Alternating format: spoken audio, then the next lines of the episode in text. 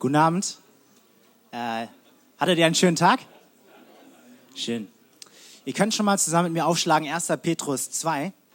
Und es wäre super cool, wenn ihr heute eure Bibeln dabei habt, weil ähm, ja, wir heute uns zehn Verse anschauen werden und dabei ja, wäre es cool, wenn ihr die Bibel einfach äh, ja, Vers für Vers vor Augen habt, weil damit ihr erkennt, dass das, was ich heute sage, ähm, nicht meine Worte sind, sondern letztendlich die Worte sind, die Gott zu euch sprechen möchte. Und deswegen, ähm, ja, dass wir verstehen, dass diese Worte Autorität haben und Anspruch haben auf euer Leben. Weil es bin nicht ich, der redet, sondern dass Gott, der redet. Und Bennett hat das gerade in seinem Gebet so schön gesagt, dass Gott durch seine Predigten, durch seine Predigten spricht. Und ich bin hier nur ein Sprachrohr, oder zumindest verstehe ich mich so. Gott ist derjenige, der ultimativ redet. Und ihr wisst, was passiert ist, als Gott am Anfang sprach. Boom. Die ganze Welt ist ins Dasein gerufen worden.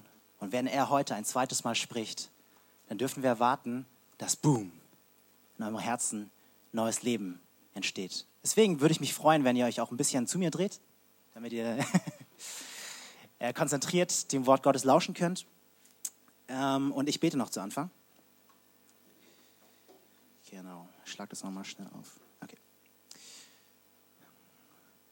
Vater im Himmel, du bist ein Gott, der redet. Du sagst uns, was du von uns willst.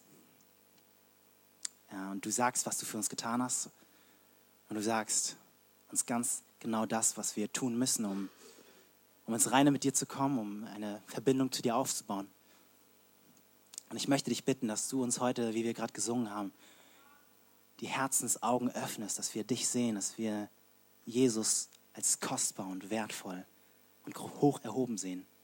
Das ist ein Wunder, das können unsere müden und trägen Herzen oft nicht begreifen. Und wenn Leut, Leute hier sind, die dich noch nicht kennen, die tot sind, dann brauchen sie ein, eine, göttliche, ja, eine göttliche Operation. Sie brauchen dein Eingreifen. Und deswegen flehe ich dich an, Herr, für dein Eingreifen, wenn du redest. Dass du unsere Herzen bereit machst und Herr, dass wir, dass jeder das hört, was er hören muss. In Jesu Namen bete ich. Amen. Stell dir mal vor, du gehst heute Abend ins Bett und du wachst morgen auf und du weißt nicht mehr, wer du bist. Du weißt nichts mehr über deine Vergangenheit. Du weißt auch nicht, was du hier in Kroatien eigentlich machst. Mit all den komischen Leuten um dich herum, die jeden Tag komische Lieder singen und komische Dinge aus einem alten, verstaubten Buch hören. Schrecklich. Wenn du nicht weißt, was deine Identität ist, dann weißt du gar nichts. Du hast keinen Anhaltspunkt. Du weißt nicht, wohin du gehen sollst, du weißt nicht, was du machen sollst, du weißt nicht, wen du vertrauen sollst. Es ist unglaublich wichtig für jeden Einzelnen von uns zu wissen, was unsere Identität ist. Stimmt ihr mir dazu? Sehr gut. Ohne Identität bist du ziellos und letztendlich hoffnungslos. Petrus will uns durch seinen gesamten Brief sagen, wer wir sind. Und er sagt uns, die wir an Jesus glauben, du bist nicht das, was du einmal warst, wenn du jetzt an Jesus glaubst. Deine Identität wird nicht bestimmt durch deine Herkunft, durch deine Hautfarbe, durch deine Sprache. Deine Identität wird auch nicht bestimmt durch dein Können, durch deine Fähigkeiten, durch deinen Beruf oder sonst irgendwas. Deine Identität, sagt Petrus uns durch seinen göttlich inspirierten Brief, deine Identität wird letztendlich durch Jesus allein bestimmt. Jesus, haben wir gestern von Andi gehört, ist für uns gestorben und er ist für uns auferstanden. Und jetzt, wenn wir an ihn glauben, ist unsere Identität ganz fest mit seiner Identität verbunden. Dort, wo er ist, werden wir auch eines Tages sein. Deswegen hieß es ja gestern im ersten Kapitel, wir sind wiedergeboren zu einer lebendigen Hoffnung durch, wodurch? Durch die Auferstehung Jesu Christi von den Toten. Seine Identität, unsere Hoffnung.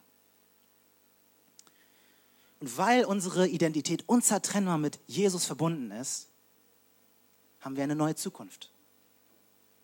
Wir haben eine neue lebendige Hoffnung auf ein ewiges Leben bei ihm. Das ist das, was wir gestern gehört haben. Und das ist so wichtig. Das wollte ich nochmal betonen. Denn heute geht es darum, dass Petrus uns sagt, lebe in deiner neuen Identität. Lebe das aus, was du schon bist. Deswegen macht das, was ich heute sage, überhaupt keinen Sinn, wenn wir nicht das verstanden haben, was Petrus uns gestern gesagt hat. Doch was heißt es, in dieser neuen Identität zu leben? Wie sieht das aus, ganz praktisch? Heute ist eine sehr praktische Predigt, darauf freue ich mich. Was, wie sieht mein Leben aus, wenn ich meine Hoffnung in Jesus setze? Darum geht es heute. Und deswegen lasst uns lesen 1. Petrus Kapitel 2, die ersten drei Verse. Ich habe meine Predigt heute in zwei Teile aufgeteilt. Ähm, die erste, äh, die, der erste Teil, ähm, da werde ich mit uns die Verse 1 bis 3 beleuchten. Dann werden wir kurz noch ein Lied singen, um uns ein bisschen aufzulockern und das ein bisschen zu verdauen, ähm, was in diesen drei Versen steht, damit wir es im Gebet vor Gott bringen. Und im zweiten Teil werde ich dann auf die Verse 4 bis 10 eingehen. Ist es in Ordnung? Okay. Lasst uns Gott predigen hören. Gottes Wort sagt. So legt nun ab alle Bosheit und allen Betrug und Heuchelei und Neid und alle Verleumdungen. Und seid als neugeborene Kindlein begierig nach der unverfälschten Milch des Wortes, damit ihr durch sie heranwachst, wenn ihr wirklich geschmeckt habt, dass der Herr freundlich ist.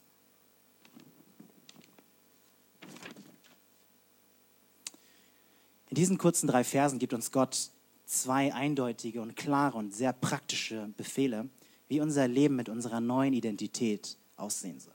Ich möchte uns auf diese zwei Befehle einmal hinweisen und sie versuchen auf unser Herz anzuwenden. Der erste Befehl lautet, lege ab. Ihr habt es gelesen. Im ersten Vers sagt Petrus uns durch den Heiligen Geist, dass wir alles ablegen sollen, was nicht mehr zu unserer neuen Identität passt. Fünf Dinge, die wir ganz konkret aus unserem neuen Leben mit Christus herausschmeißen sollen. Wir sollen sie begraben. Wir sollen sie verbannen, sie ausziehen wie ein altes, dreckiges Kleidungsstück. Ablegen. Was sollen wir alles ablegen? Das erste ist, so legt nun ab alle Bosheit. Das heißt, legt ab alles Böse, alles Gemeine, alles Verletzende, alles Lieblose, alles Egoistische, Warst du schon mal verletzend? Warst du schon mal gemein? Ich habe mich diese Fragen gefragt in meiner Vorbereitung und ich musste mich schämen, weil da in meinem Leben oft Situationen waren, wo ich Menschen mit Worten verletzt habe und gemein und böse war. Aber Gott sagt, legt ab alle Bosheit. Bosheit, Bosheit hat keinen Platz mehr in unserem neuen Leben mit Christus. Es passt nicht mehr zu unserer neuen Identität. Das Zweite ist, was wir ablegen sollen, legt ab allen Betrug. Das heißt, leg ab alles dort, wo du nicht die Wahrheit sagst. Vielleicht sind es Notlügen, vielleicht auch mehr als das. Vielleicht belügst du deine Freunde, Vielleicht belügst du deine Eltern. Aber egal wie klein oder wie groß deine Lügen sind, Petrus sagt uns, leg sie alle ab. Das heißt hier, legt ab allen Betrug. Ohne Identität in Christus war es vielleicht normal, dass wir gelogen haben, dass wir nicht die Wahrheit gesagt, gesagt haben, dass wir vielleicht die Wahrheit so ein bisschen zu unseren Gunsten zurechtgebogen haben. Doch jetzt sind wir neu. Lasst uns ablegen allen Betrug und alle Lüge und alle Unwahrheit und die Wahrheit reden. Das nächste, was Petrus sagt, ist, legt ab Heuchelei. Mit anderen Worten, mach den Leuten nichts vor. Sei real. Sei echt. Sei das, was du bist. Und spiel den Leuten nicht irgendwas vor, was du nicht bist. Lasst uns keine Maske aufsetzen. Lasst uns keine Fassade vor anderen Leuten aufsetzen. Lasst uns nicht so tun, als ob wir irgendwas sind, was wir nicht sind. Lasst es uns ablegen. Und ich denke, es lag mir auf dem Herzen, das so anzuwenden, Gottes Wort. Ich, ich glaube, gerade auf so einer christlichen Freizeit, es ist eine große Versuchung für uns alle, dass wir so tun, als ob wir heilig wären. Weil alle sind ja heilig, scheinbar. Alle wirken so fromm. Das ist eine große Versuchung. Vielleicht sind wir versucht, bei den Gruppenarbeiten uns von unserer Schokoladenseite zu zeigen, zu zeigen, wie heilig und wie fromm wir vielleicht sind, obwohl wir insgeheim vielleicht wissen, dass wir tiefe geistliche Probleme haben, dass unsere Beziehung mit Gott vielleicht nicht so ganz im Reinen ist, dass da Dinge sind, wo wir wissen, okay, ich muss, also, das ist nicht recht vor Gott. Nein, lasst uns ehrlich mit unseren Problemen und mit unseren Sünden voreinander umgehen, weil, sind wir doch ganz ehrlich, wir sind alle schwach. Wir sind alle Sünder. Ich genauso wie jeder einzelne von euch. Deswegen lasst uns nicht uns verstecken voreinander und so tun, als, als wären wir sündlos und ohne Probleme, sondern lasst uns ehrlich und authentisch sein und uns voneinander verletzlich machen. Und ich denke, dass die Gruppenarbeit ein gutes Übungsfeld dafür ist. Das nächste ist, legt ab Neid. Ich denke, wir alle kennen Neid. Zumindest kenne ich, aus, kenne ich Neid aus meiner eigenen Erfahrung. Ich habe einen älteren Bruder und ich war oft sehr neidisch auf ihn, weil er ähm, besser aussieht als ich, besser reden kann als ich oder besser aussah als ich. besser reden kann als ich, beliebter ist als ich und ähm, ja, deswegen ich war oft neidisch auf, auf ihn und ähm, vielleicht kennst du das ja auch, dass du neidisch bist auf andere. Vielleicht kommen sogar jetzt gerade auf dieser Freizeit Gedanken des Neids in dir hoch und, und du merkst, okay, ich spüre da Gedanken des Neids, weil da jemand beliebter ist als ich und vielleicht jemand besser aussieht als ich oder was weiß ich. Gott sagt uns klar, legt ab allen Neid. Es passt nicht mehr zu unserer neuen Identität in Christus. Du und ich, wir haben eine neue Identität in ihm. Und das Letzte, was Petrus hier sagt, was wir ablegen sollen, legt ab alle Verleumdungen. Also mit anderen Worten, lasst uns aufhören, über andere zu lästern. Lasst uns aufhören, schlecht über andere zu reden. Und auch da habe ich mich des Öfteren schuldig gemacht. Ich bin da nicht besser als irgendjemand von euch. Lasst uns niemanden vor anderen runtermachen mit Worten. Sag nicht mehr zu den anderen. Hör auf damit. Sag nicht mehr zu den anderen, oh, hast du schon gehört, was der und der gemacht hat? Oh, guck mal, hast du schon gehört, was die und die gemacht hat? Krass, ne? Lasst uns ein für alle Mal aufhören damit. Es passt nicht mehr zu unserem Leben und zu unserer neuen Identität in Christus. Und vor allen Dingen, es zerfrisst unsere Gemeinschaft von innen heraus. Lasst uns dem Teufel da keinen Fußbreit in die Tür geben. Ich habe mal von einem koreanischen Pastor gehört, der von Gott den Ruf hatte, in Korea in die Straßen zu gehen und Waisenkinder in Seoul, also ist die Hauptstadt, aufzunehmen bei sich zu Hause, sie zu seinen Kindern zu machen und für sie zu sorgen. Das war seine Berufung. Und dann ging er auf die Straße und er sah dort haufenweise verwahrloste arme Waisenkinder, die dann dort im Müll rumstreunten. Schrecklicher Anblick. Und er sprach sie freundlich an, nahm sie bei sich auf, zog ihnen ihre alten, stinkenden Klamotten aus, wusch sie, badete sie, gab ihnen was zu essen, adoptierte sie. Sie wurden seine Kinder. Doch eines Tages rief er sie. Und dann holte er die alten, stinkenden Klamotten aus dem Schrank, die er seit ihrer Ankunft aufbewahrt hatte. Er warf sie vor, vor sich, vor die Kinder und sagte, zieht sie an. Und die Kinder sagten, was? Voller Ekel im Gesicht. Wie können wir diese alten, stinkenden Klamotten wieder anziehen? Und der Pastor hat das nicht aus äh, aus einem bösen Herzen gesagt, sondern er sagte, Kinder, wisst ihr, ihr könnt nicht wieder eure alten, schmutzigen Klamotten anziehen. Das gehört zu eurem alten Leben. Ihr seid neu.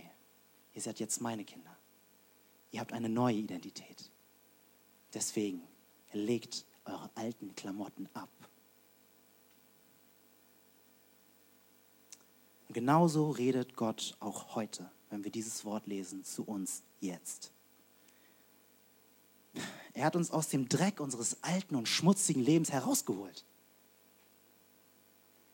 Es ist nicht mehr unsere Identität. Und auch er sagt zu uns, Kinder, legt ab das, was nicht mehr zu eurer Identität gehört. Ihr könnt nicht mehr in euren alten, stinkenden Klamotten rumlaufen. Das gehört zu eurem alten Leben. Ihr lebt jetzt ein neues Leben. Also Petrus erster Punkt ist, legt ab. Legt ab. Und sein zweiter Punkt ist, sei gierig. Sei gierig. Petrus will, dass wir unsere Identität, die wir in Christus haben, voll und ganz ausleben, mit all ihren Konsequenzen. Und im ersten Kapitel seines Briefes kommt ein Wort mehrere Male vor. Ich empfehle es euch wirklich wärmstens, das erste Kapitel nochmal von vorne bis hin durchzulesen. Es hat so viele Schätze enthalten. Zweimal sagt Petrus, ihr seid wiedergeboren. Er sagt, ihr seid wiedergeboren zu einer lebendigen Hoffnung, sagt er in Vers 4 oder Vers 3. Und dann sagt er später, kurz vor, kurz vor dem zweiten Kapitel, ihr seid wiedergeboren aus dem lebendigen Wort Gottes. Und Petrus meint das wirklich so. Ihr seid frisch geborene Babys. Und auch in unserem Text kommt Petrus darauf zu sprechen, dass wir wiedergeboren sind. Und weil wir wiedergeboren sind, sollen wir uns auch so verhalten. Wie hungrige und gierige kleine Babys. Ich lese nochmal Vers 2 und 3. Und seid als neugeborene Kindlein begierig nach der unverfälschten Milch des Wortes, damit ihr durch sie heranwachst, wenn ihr wirklich geschmeckt habt, dass der Herr freundlich ist. Petrus sagt, sei gierig wie so ein kleines, neugeborenes Baby. Und ich glaube, wir haben alle schon mal so richtig nervige, schreiende kleine Babys gesehen und gehört. Und oft ist der Grund für ihr nerviges Geschrei kein komplexes Problem. Sie haben ein ganz einfaches Problem. Sie haben Hunger. Sie wollen gefüttert werden. Sie wollen Milch. Und sie geben keine Ruhe, bis sie nicht das bekommen, wonach sie so herzlich verlangen. Und wenn sie dann genüsslich ihre Milch aufgesaugt haben, sind sie dann still, satt und zufrieden. Genau wie solche Babys sollen wir auch sein. Wir sollen begierig nach Milch schreien. Also lauft jetzt nicht morgen irgendwie hier überall rum und schreit nach Milch, aber wir sollen innerlich ein Verlangen haben. Seid begierig. Wir sollen keine Ruhe geben, bis wir nicht das bekommen, was wir so dringend brauchen. Doch was ist unsere Milch? Petrus redet hier nicht von wortwörtlicher Muttermilch, sondern er redet hier von der unverfälschten Milch des Wortes. Das heißt, Gott befiehlt dir, sei gierig nach meinem Wort. Sei so lange unzufrieden, bis du nicht mit Gottes Wort erfüllt bist. Bis dein Kopf mit Gottes Wort erfüllt ist und bis dein Herz mit Gottes Wort erfüllt ist. Gott sagt nicht, sei interessiert an meinem Wort. Gott sagt nicht, sei fasziniert von meinem Wort. Das sind alles gute Dinge. Aber es ist noch zu schwach. Es ist nicht stark genug. Sei gierig nach Gottes Wort. Gott will, dass wir ein äußerst starkes und mächtiges Verlangen haben danach, Gottes Wort in uns aufzusaugen. Das ist das, was Gott hier will. Und deswegen lautet meine Frage eigentlich ganz einfach heute Abend an dich und mich. Wie gierig bist du wirklich nach Gottes Wort? Wie wichtig ist dir Gottes Wort wirklich? Wie sehr sehnst du dich im Herzen wirklich nach Gottes Wort? Schau einfach in dein Leben. Wie oft liest du in der Bibel? Ganz praktisch. Wie stehst du morgens auf? Was ist dein erster Wunsch? Kannst du es gar nicht erwarten, Gottes Wort in dir aufzusaugen?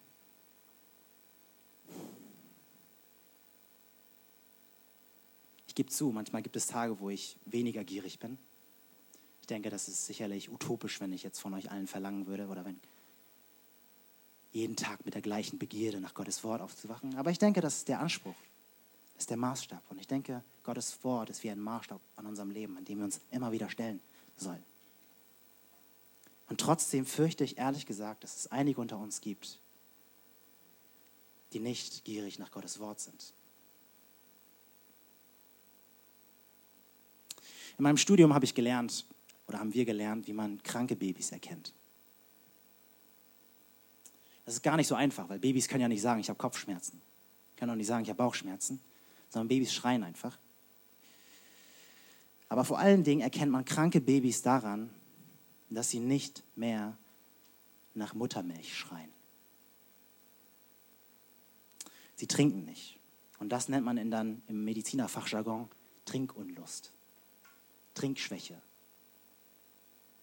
Und wenn ich als Kinderarzt höre, dass ein Baby keine, äh, eine Trinkunlust hat, dann gehen bei mir gleich sofort die Alarmglocken los. Da ist eine hohe Wahrscheinlichkeit, dass mit diesem Kind irgendwas nicht stimmt. Das Kind ist krank. Achtung, das Kind hat ein richtig dickes Problem. Und deswegen ist auch die biblische Diagnose, wenn du kein Verlangen nach Gottes Wort hast, dann stimmt irgendetwas nicht mit dir. Da kann irgendetwas nicht mit dir in Ordnung sein. Auch bei dir sollten Alarmglocken losgehen, wenn du merkst, dass du gar kein Verlangen nach Gottes Wort hast. Vielleicht kann es sein, dass du geistlich zutiefst krank bist. Oder noch viel schlimmer, du bist noch gar kein neugeborenes Kind Gottes. Ich möchte dich ermutigen, ja und auch sogar ermahnen, prüf dich da. Nur weil du in einem christlichen Elternhaus aufgewachsen bist, bist oder christlich sozialisiert bist, heißt das noch lange nicht, dass du von neuem geboren wurdest. Hast du dieses Verlangen nach Gottes Wort? Wenn ich Leute sehe, die wirklich von neuem geboren sind, dann sehe ich durch die Bank weg vor allen Dingen eins, ein Hunger nach Gottes Wort. Vielleicht sagst du jetzt, ich bin wiedergeboren, ich weiß es, ich hatte Hunger nach Gottes Wort, aber oft habe ich keinen Appetit. Wie kann ich meinen Appetit steigern? Vers 3 liefert die Antwort. Wenn ihr wirklich geschmeckt habt, dass der Herr freundlich ist. Also wenn du wirklich geschmeckt hast, dass der Herr freundlich ist, dann wirst du größeres Verlangen nach Gottes Wort haben. Petrus sagt hier nicht, wenn du wirklich verstanden hast, dass, dass der Herr freundlich ist. Er sagt auch nicht, wenn du wirklich erkannt hast, dass der Herr freundlich ist, sondern er sagt, wenn ihr wirklich geschmeckt habt, dass der Herr freundlich ist. Also Gottes Freundlichkeit ist keine Theorie im Kopf, sondern Freund, Gottes Freundlichkeit muss bei uns allen ein intensives Geschmackserlebnis werden. Es ist ein Unterschied, ob wir sagen, ich kenne, äh, ich, ich, ich weiß, dass der Herr freundlich ist, oder ob wir sagen, ich habe geschmeckt, dass der Herr freundlich ist. Es ist genauso wie mit Schokolade. Du kannst sagen, ich kenne Schokolade. Ich weiß, wie Schokolade aussieht. Ich weiß, aus wie viel Prozent Kakao, wie viel Prozent Zucker, wie viel Prozent Milch Schokolade besteht. Ich bin ein wahrhafter Schokoladenexperte. Aber es ist etwas ganz anderes, wenn du jemand bist, der schon mal so richtig Schokolade genossen hat, gegessen hat. Wenn du weißt, wie Schokolade sich im Mund anfühlt. Wenn du aus eigener Erfahrung weißt, wie gut Schokolade dir tut. Das heißt, du kannst etwas über Schokolade wissen, ohne Schokolade wirklich zu kennen. Und genauso ist es mit Gott. Du kannst etwas über Gott wissen. Ja, du kannst sogar richtig krass drauf sein in Theologie. Aber das ist noch etwas ganz anderes, als Gott wirklich aus Erfahrung zu kennen. Seine Freundlichkeit aus eigener Erfahrung erlebt zu haben. Und das ist der Anspruch. Genau das brauchen wir alle. Und genau deswegen fordert uns David im Psalm 34 auf, schmeckt, schmeckt und seht, wie freundlich der Herr ist. Wohl dem, der auf ihn vertraut. Deswegen setz dich mit Gottes Wort auseinander und, und sehne, dich nach, sehne dich danach, Gottes Freundlichkeit zu sehen. Wenn du seine Freundlichkeit geschmeckt hast, dann wirst du nicht mehr genug davon kriegen können. Lasst uns das erstmal verdauen und ein Lied singen und dann ähm, betrachten wir den weiteren Text. Nachdem Petrus uns unsere Identität als neugeborene Babys klargemacht hat, wechselt er das Bild. Und ich denke, das Lied, was wir gerade gesungen haben, stimmt uns gut auf das neue Bild ein, wofür wir jetzt unsere Vorstellungskraft freimachen müssen. Wir befinden uns jetzt auf einer großen Baustelle. Überall verstreut liegt Baumaterial, Baugerüste und vor allen Dingen Steine, ganz viele Steine. Habt ihr das Bild? Bauarbeiter gehen hierhin und dorthin, tragen Steine von A nach B und, und du fragst dich vielleicht, was geht hier eigentlich vor? Was passiert hier? Petrus sagt uns, Gott baut ein Haus. Gott baut ein wunderschönes Haus. Und es ist nicht irgendein Haus, sondern es ist der Tempel, in dem er selbst wohnen will. Aber nicht alle Steine sind gleich. Ein Stein ist von ganz besonderer Wichtigkeit. Und deswegen lasst uns direkt in Vers äh, 4 bis 6 hineinspringen. Da heißt es, da ihr zu ihm gekommen seid, zu dem lebendigen Stein, der von den Menschen zwar verworfen, bei Gott aber auserwählt und kostbar ist, so lasst auch ihr euch nun als lebendige Steine aufbauen, als ein geistliches Haus, als ein heiliges Priestertum, um geistliche Opfer darzubringen, die Gott wohlgefällig sind durch Jesus Christus.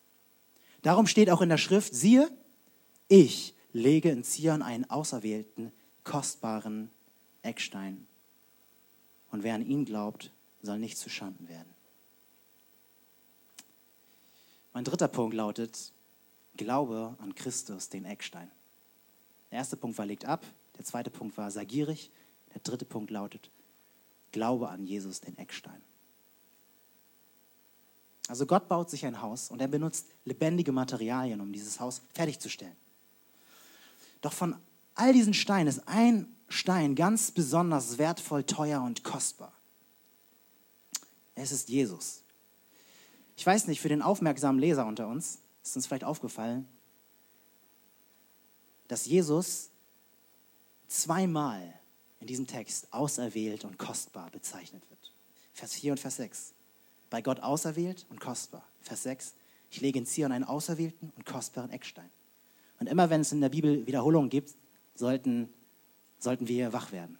Aho, das ist wichtig. Jesus ist der lebendige Stein, den Gott auserwählt hat und der der wichtigste, um der wichtigste Stein in seinem Haus zu sein. Und weil Jesus in Gottes Haus der allerwichtigste und der allerteuerste und der allerkostbarste Stein ist, wird er hier Eckstein genannt. Und du fragst dich vielleicht, was ist ein Eckstein? Wir singen Cornerstone. Okay, ich studiere jetzt nicht Bauingenieurswissenschaften.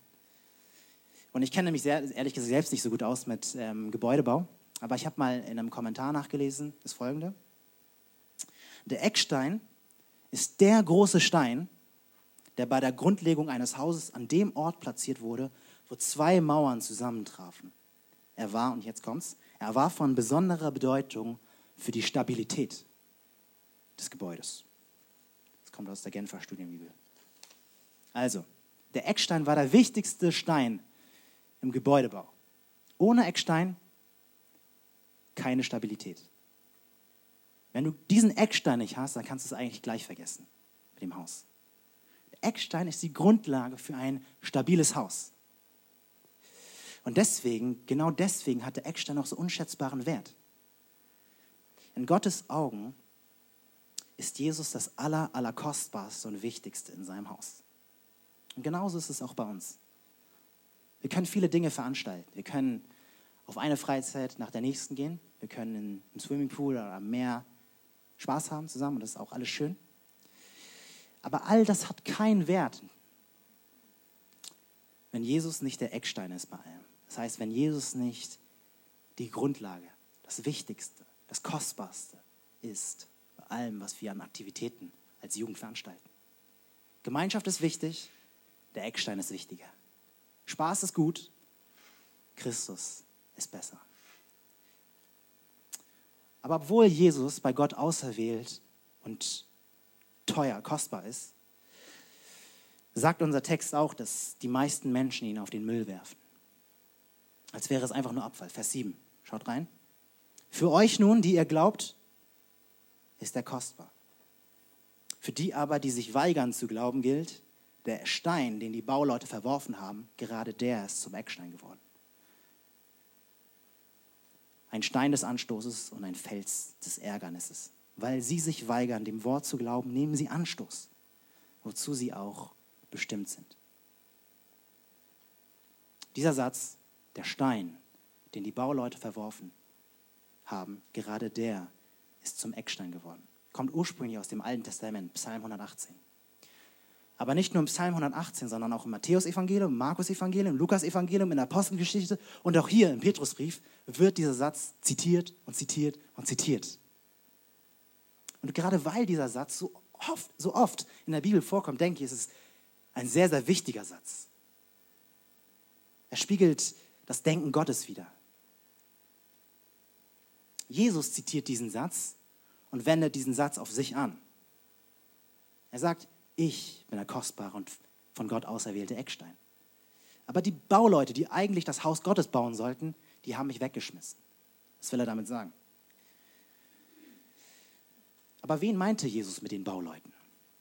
Als Jesus diesen Satz zitierte, da meinte er eigentlich die Pharisäer und die Schriftgelehrten, die seine Wunder gesehen hatten, Wunder über Wunder, die seine Lehren gehört haben, aber die ihn, doch, die ihn dann doch vor Pilatus beschuldigt haben und gerufen haben, kreuzige ihn, ans Kreuz mit ihm, hinweg mit ihm. Er darf nicht mehr leben. Und wenn Petrus diesen Satz zitiert, dann meint er nicht nur Pharisäer und Schriftgelehrten, sondern er meint alle, die Jesus den Eckstein verwerfen, die sich weigern zu glauben. Er meint alle, für die Jesus ein Stein des Anstoßes ist, ein Fels des Ärgernisses. Er meint alle, die Jesus anschauen, die von Jesus hören, auch in unserer Mitte, die von Jesus hören und sagen, ich brauche dich nicht, kannst mir gestohlen bleiben. Aber warum verwerfen Menschen Jesus? Warum glauben Menschen nicht an Jesus? Wenn wir auf die Straße gehen würden in Deutschland und die Leute fragen würden, äh, oder ihnen was von Jesus erzählen würden, die würden sagen, ich glaube nicht an Jesus, weil ich glaube an die Wissenschaft. Oder sie sagen, ich glaube nicht an Jesus, weil wenn es Gott geben würde, warum gibt es dann so viel Leid auf der Welt? Oder sie sagen, ich kann nicht glauben, dass Jesus wirklich der einzige Weg ist zu Gott. Habt ihr sowas schon mal gehört? Die Leute sagen damit, ich habe ein intellektuelles Problem. Ich habe ein rationales Problem. Ich glaube nicht, weil es mir unlogisch erscheint. Aber ist das wirklich so? Haben diese Leute wirklich ein intellektuelles, rationales Problem? Petrus nennt uns einen anderen Grund, Vers 7. Für euch nun, die ihr glaubt, ist er kostbar. Also Petrus macht einen Kontrast zwischen denjenigen, die glauben, die Christen sind, und denjenigen, die nicht glauben, die sich weigern zu glauben. Und für die einen sagt er, für, für euch, die ihr glaubt, ist er kostbar. Und für die anderen, wenn er diesen Kontrast macht, er zitiert zwar das Alte Testament in einem Anschluss, will er eigentlich sagen, euer wahres Problem ist, ihr seht keinen Wert in Jesus. Für euch ist Jesus nicht kostbar. Deswegen verwerft ihr ihn. Deswegen glaubt ihr nicht an ihn. Deswegen ist er ein Stein des Anstoßes. Die Leute haben nicht in erster Linie ein intellektuelles oder rationales Problem, sondern sie sehen keinen Wert in Jesus. Und ich möchte nicht so lange über Leute auf der Straße irgendwo in Deutschland reden, sondern ich möchte über uns reden. Wie ist es bei dir? Ist Jesus dir kostbar und wertvoll? Das ist die Frage, die uns aus dem Text heraus anspricht. Ist Jesus das Wichtigste in deinem Leben? Oder sagst du nur, ja, ich glaube an Jesus, aber in deinem Leben sieht man eigentlich gar nicht, dass Jesus dir wirklich das Wichtigste ist. Dass er dir in Wahrheit gar nicht kostbar und wertvoll ist. Lass mich uns eine harte Sache sagen. Wenn Jesus dir nicht kostbar ist, dann ist dein Glaube nicht echt. Denn Glaube ist nicht eine rein intellektuelle Sache, die im Kopf passiert, sondern Glaube hat etwas mit unserem Herzen zu tun. Echter Glaube ist, dass Jesus dir wirklich wertvoll ist. Und die Frage ist deswegen heute aus Gottes Wort, welchen Stellenwert hat Jesus für dich? Denn wenn wir keinen Wert in Jesus sehen, dann sind wir wie Leute, die auf der Straße einen dicken, fetten Klunker finden, also teuren Diamanten, den, wenn wir den verkaufen würden, bestimmt eine Milliarde Euro zurückbekommen würden. Wir sehen diesen Diamanten und sagen, nicht so viel wert, ich schmeiß ihn weg. Und zack, ist er weg in der nächsten Mülltonne. Das ist es, was wir tun, wenn wir Jesus verwerfen. Und genau das ist es doch, was passiert ist, als Jesus ans Kreuz genagelt wurde. Menschen haben den kostbaren Stein Jesus in die Mülltonne geworfen. Und das ist der Skandal, der in diesem Text steckt. Das, was in Gottes Augen so auserwählt, so kostbar ist, wird von den Menschen verworfen. Deswegen ist die Frage, wie werden wir mit Jesus umgehen? Was ist unsere Haltung zu Jesus? Gehörst du zu den Leuten, zu denen Petrus sagt, für euch nun, die ihr glaubt, ist er kostbar? Wisst ihr, ich bin sehr froh, und das sage ich von Herzen, dass so viele unter euch Jesus als den kostbaren Eckstein in ihrem Leben haben. Das erfüllt mich echt mit unglaublicher Dankbarkeit. Und auch ehrlich gesagt, wenn wir manchmal, die wir an Jesus glauben, blind dafür sind, wie viel wert Jesus eigentlich wirklich ist, halten wir doch fest an ihm und glauben ihm, vertrauen ihm. Und für uns gilt diese Zusage in Vers 6. Wer an ihn glaubt, der soll nicht zu Schanden werden. Unsere Freizeit heißt Hope. Hier ist die Hoffnung, die wir haben. Unser Glaube, dass wir all unsere Hoffnung, unser Vertrauen auf Christus setzen, auf Jesus setzen, wird nicht unbelohnt bleiben. Du wirst nicht zu Schanden werden. Du wirst am Ende Recht behalten. Unser Vertrauen wird sich auszahlen. Und weil wir auf Christus den kostbaren Eckstein bauen, sind wir auch kostbar in Gottes Auge. Ich komme zu meinem letzten Punkt. Mein letzter Punkt lautet, sei dir deiner Identität bewusst. Ich habe uns am Anfang gesagt, dass wenn wir keine Identität haben, dass wir keinen Anhaltspunkt haben. Wir wissen nicht, wohin wir gehen sollen, wir wissen nicht, wem wir vertrauen sollen, was wir machen sollen. Es ist unglaublich zu, wichtig zu wissen, wer wir sind.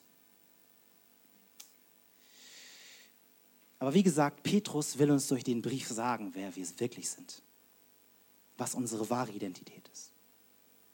Und jetzt komme ich zum großen Finale unseres Abschnitts. Ich bitte euch nochmal die Ohren zu spitzen weil jetzt kommt der echte Hammer. Vers 9. Ihr aber seid ein auserwähltes Geschlecht, ein königliches Priestertum, ein heiliges Volk, ein Volk des Eigentums. Petrus gibt uns vier Namen über unsere neue Identität. Wenn du hier bist und an Jesus den Eckstein glaubst, ruft dir Gott diese vier Namen zu. Und ich wünsche mir, dass wir diese vier Namen mal verinnerlichen. Als erstes sagt er uns, wir sind ein auserwähltes Geschlecht. Wenn du an Christus den Eckstein glaubst, dann bist du von Gott auserwählt. Das heißt, du bist nicht einer von vielen für Gott. Gott hat, ein, hat ein besonderes Auge auf dich ganz persönlich. Und Petrus bezieht sich hier auf das Alte Testament, wo Gott an vielen Stellen sagt, dass er Israel auserwählt hat. 5. Mose, Kapitel 7. Ich lese es einmal vor. 5. Mose 7, Vers 7.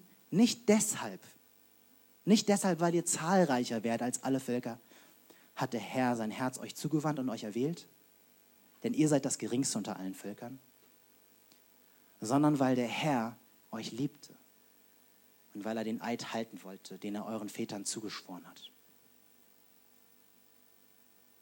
Also warum erwählt Gott dich?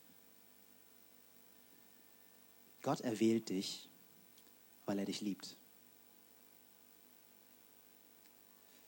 Und warum liebt er dich? Weil du besser bist als andere? Weil du schlauer bist als andere? Weil du demütiger bist als andere? Nein, der Text aus 5. Mose sagt uns, Gott liebt dich, weil er dich liebt. Komische Begründung, ne? Was das sagen will, ist, der Grund für Gottes Liebe liegt in Gott selbst. Und das ist absolut krass. Warum? Weil Gott hat eine besondere Liebe zu uns, die nicht von uns selbst abhängig ist. Du sagst vielleicht, aber da ist so viel Sünde in meinem Leben. Gott sagt, ich liebe dich. Du sagst vielleicht, ich bin so fehlerhaft. Gott sagt, ich liebe dich. Und vielleicht sagst du, warum liebst du mich, Gott? Ich liebe dich, weil ich dich liebe. Der Grund für Gottes Liebe und Auserwählung liegt in ihm. Und das darf dir Hoffnung geben. Das darfst du über deine wahre Identität wissen. Manchmal singt in der Gemeinde der Kinderchor. Und äh, ich finde das immer ganz niedlich. Und, aber ehrlich gesagt, wenn ich da sitze und dem Kinderchor so zuhöre, dann habe ich kein besonderes Auge auf ein bestimmtes Kind. Ich weiß nicht, wie es euch dabei geht. Aber wisst ihr was? Hinten, wenn der Kinderchor vorne singt, dann stehen die Eltern hinten. Und ich wette mit euch, dass jeder dieser Eltern auf sein eigenes Kind guckt. Die anderen Kinder sind den Eltern bestimmt egal, mehr oder weniger. Okay, bisschen übertrieben, sorry. Die, denken, die Eltern denken sich bestimmt, na, wie singt mein Kind? Na, was hat mein Kind für einen Gesichtsausdruck? Na, wie bewegt sich mein Kind? Die Augen der Eltern sind voll auf das Kind gerichtet. Und ich glaube, das können wir auch über unsere Identität sagen. Wir sind Gottes auserwählte Kinder. Wir sind sein auserwähltes Geschlecht, sagt Petrus hier. Und weil Gott uns auserwählt hat, hat er eine besondere Liebe zu dir. Er hat ein besonderes Auge auf dich. Da sagt Petrus als zweites über unsere Identität, wir sind ein königliches Priestertum. Ich weiß nicht, vielleicht ist es neu für einige von uns, aber wusstest du,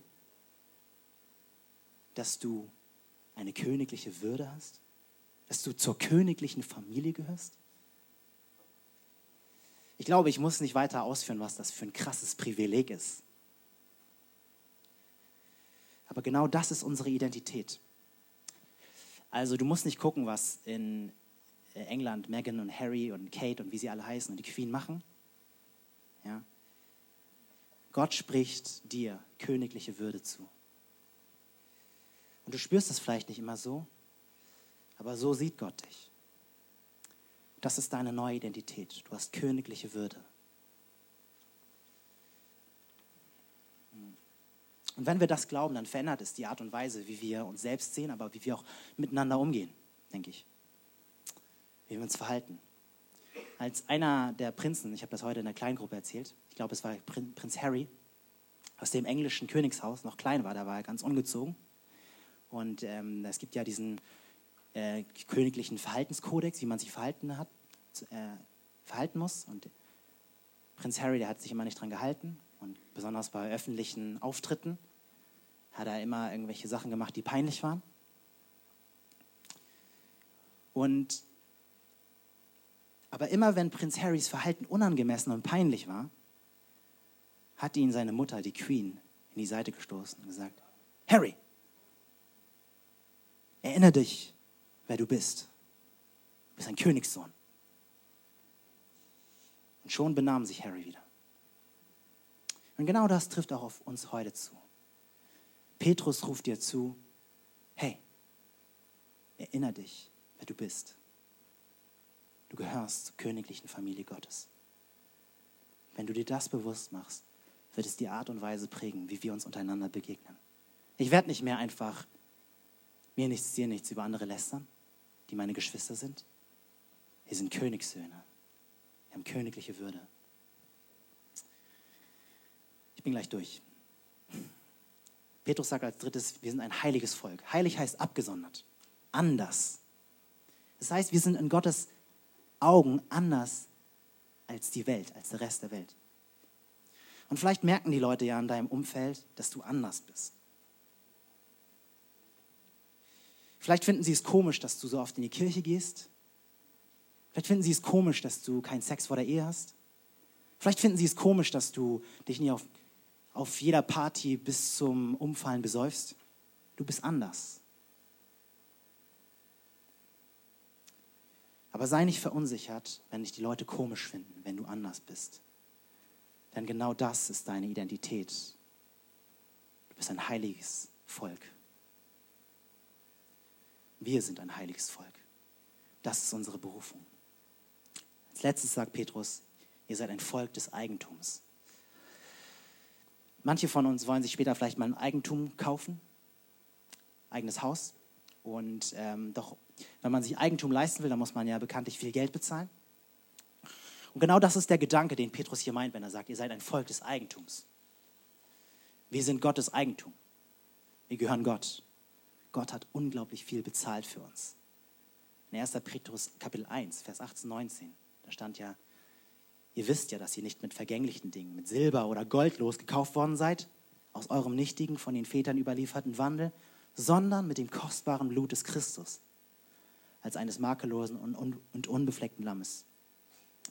Also Jesus hat mit seinem kostbaren Blut bezahlt, um uns zum Eigentum Gottes zu machen. Und weil Gott so teuer und bezahlt hat für uns, sind wir wertvoll in Gottes Augen. Das ist unsere Identität. Wie viel Zeit habe ich noch? Soll ich langsam zum Schluss kommen? Okay. Ich habe nämlich noch zwei Punkte. Ich hoffe, ihr könnt noch. Und zwar denke ich, wenn wir diese Text, wenn wir diese vier Ehrentitel so auf uns wirken lassen, wenn wir das wirklich mal so verinnerlichen, dann kann uns das vielleicht stolz machen. Wow, ich bin ein, ich habe königliche Würde. Was willst du von mir? Aber das ist nicht die Absicht, die der Text mit uns hat. Wir sollen nicht herabschauen auf andere. Dieses Wissen über unsere wahre Identität sollte uns mit Dankbarkeit erfüllen. Wisst ihr, die Leute, in, zu denen Petrus damals den Brief geschrieben hat, die waren in, in bitterer Verfolgung. Ja, die wurden schlecht behandelt. Petrus schreibt ihnen diese Ehrentitel, um sie zu ermutigen, um sie aufzubauen, um in, um, und in ihnen die Reaktion auszulösen, wow, ich bin geliebt von Gott. Aber Petrus sagt auch zum Schluss, damit wir wissen, damit wir in richtiger Dankbarkeit reagieren, was wir waren, bevor wir Gottes auserwähltes Volk waren. Die letzten zwei Dinge, die Petrus über uns sagt. Vers 9, damit ihr die Tugenden dessen verkündet, der euch aus der Finsternis berufen hat zu seinem wunderbaren Licht. Petrus erinnert uns, damit wir nicht hochnäsig werden, wer wir waren. Ihr wart in der Finsternis, ihr wart in der Dunkelheit, ihr wart orientierungslos, ihr wart hoffnungslos verloren. Ich denke, einige von uns kennen das, wissen es aus Erfahrung, wie unheimlich es sein kann, vollkommen einsam, verloren in der Finsternis umherzutappen nicht zu wissen, wo man den nächsten Schritt hinsetzen soll. Aber Gott hat uns in sein Licht geholt, aus der Finsternis heraus. Und es heißt hier, er hat uns in sein wunderbares Licht geholt. Wir dürfen Jesus sehen. Was für ein Privileg. Und das Zweite, woran wir uns erinnern sollen, um nicht hochmütig zu werden, ist, dass wir eine untreue Hure waren. Hä? Hure? Habe ich das gelesen im Text? Vers 10. Euch, die ihr einst nicht ein Volk wart, jetzt aber Gottes Volk seid. Und einst nicht begnadigt wart, jetzt aber begnadigt seid. Bei diesem Satz denkt Petrus, der übrigens, wenn ihr mal genau hinschaut, seine Briefe sind voll von alttestamentlichen Zitaten und Gedanken, denkt Petrus an den Propheten Hosea. Und ähm, Gott hatte Hosea, den Propheten Hosea, befohlen, eine Hure zu heiraten und als wäre das schon nicht heftig genug, eine Hure zu heiraten, passiert auch noch Folgendes. Die Hure läuft nach der Ehe weg von ihm und holt sich einen anderen und geht fremd. Und was sagt Gott? Gott sagt zu Hosea, geh zu deiner Frau und hol sie dir zurück. Strecke dich aus nach deiner Frau. Diese Beziehung zwischen Hosea und seiner untreuen Frau stellte die Beziehung zwischen Gott und seinem Volk und letztendlich die Beziehung zwischen Gott und uns dar. So wie sich Hosea damals gefühlt haben muss, als die untreue Hure von ihm weggelaufen ist, seine untreue Frau, so fühlte sich auch Gott, als Israel von ihm weggelaufen ist. Und so fühlt sich auch Gott, so fühlte sich auch Gott, als wir von ihm weggelaufen sind.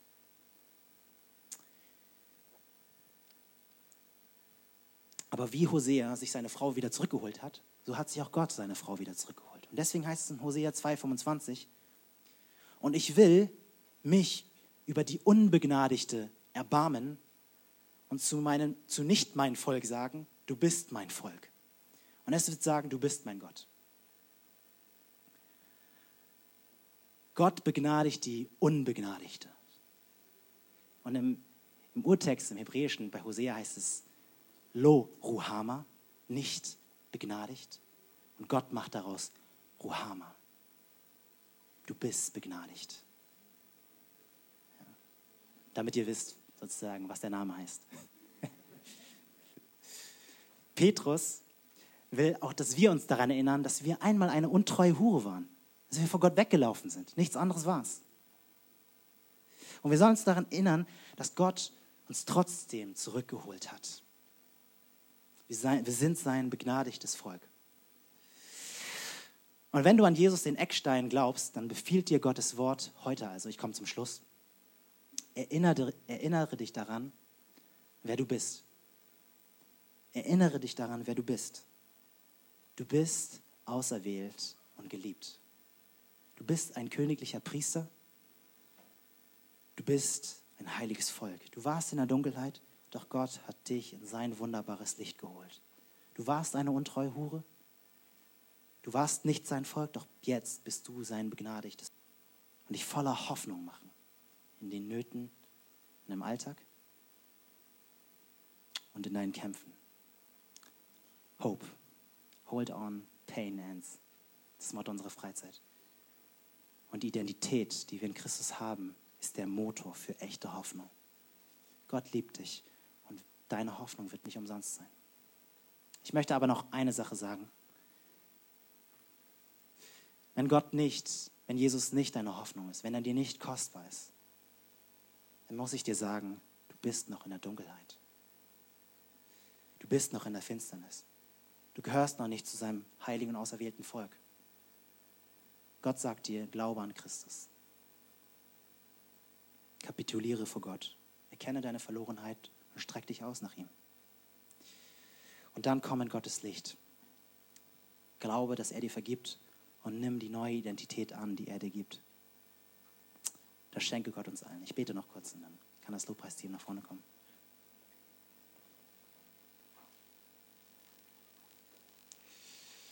Vater im Himmel, ich danke dir, dass du uns Jesus den Eckstein, den kostbaren Eckstein geschenkt hast. Und ja, dass wir wirklich erkennen dürfen, wie kostbar du bist. Ja, du bist wertvoller als alles, was diese Welt uns zu bieten hat. Ja, und wer an dich glaubt, der wird nicht zu Schanden werden. Ich bitte dich, dass du uns dieses Vertrauen, diesen Glauben schenkst. Ja, und dass du uns weiter bewahrst durch diese Freizeit, dass wir diese Worte bewegen in unserem Herzen und dass wir neu erfrischt davon sind, wie du uns siehst. Ich danke dir, dass du geredet hast durch dein Wort und bete in Jesu Namen. Amen.